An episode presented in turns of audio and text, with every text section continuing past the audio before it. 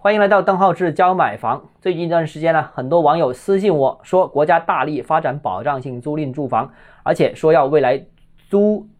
购同权。那如果租赁市场已经大大发展起来，租赁房子的价格很低，租购也同权，在学位上、医疗教育资源上没有差异的话，那还买房干什么呢？那如果这个政策真的落实的话，那还需不需要买房呢？房子的价格会不会因为这个租赁市场的发展而变得越来越便宜呢？我说的是大城市，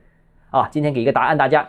啊，近日啊，某机构是发布了二零二一年新青年理想居住报告的调查，这份报告里面呢显示，在支付能力方面，八五后和九零后的新青年可接受的月供额比较舒适的县市不超过月收入的百分之三十。在租购意愿方面，近半数的青年受访者不接受长期租房子生活，而女性啊，愿意接受长期租房生活的只占总体的百分之十八点五，非常低啊，两成都不到。那之前这个问题其实已经谈过啊，买房不单纯是解决居住的问题，这个是很核心的啊，买房还是一种财富的象征，对于女性而言，还是一种稳定的象征。所以才有了所谓的市场说的丈母娘需求啊，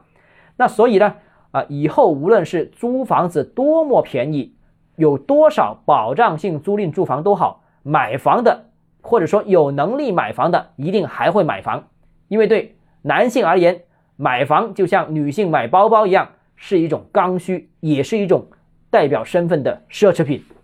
那这几乎是啊所有家庭的。共同的价值观，想通过发展租赁性住房来让房价下跌呢？这个根本是不是可能的？那发展租赁住房只能解决新青年，只能解决新进入大城市的新居民的过渡性的需求啊，让他还没有能力买房的时候，还没具备买房资格的时候，找一个居住的地方，那最终还是要买房。他们本身就想买房，最终如果有钱的话啊，那所以啊，楼市。或者说房价不会因为这个政策而发生大的变化的。好，今天节目到这里啊，如果你有其他疑问想跟我交流的话，欢迎私信我或者添加我个人微信，邓浩志教买房六个字拼音首字母小写，就是微信号 d h e z j m f。我们明天见。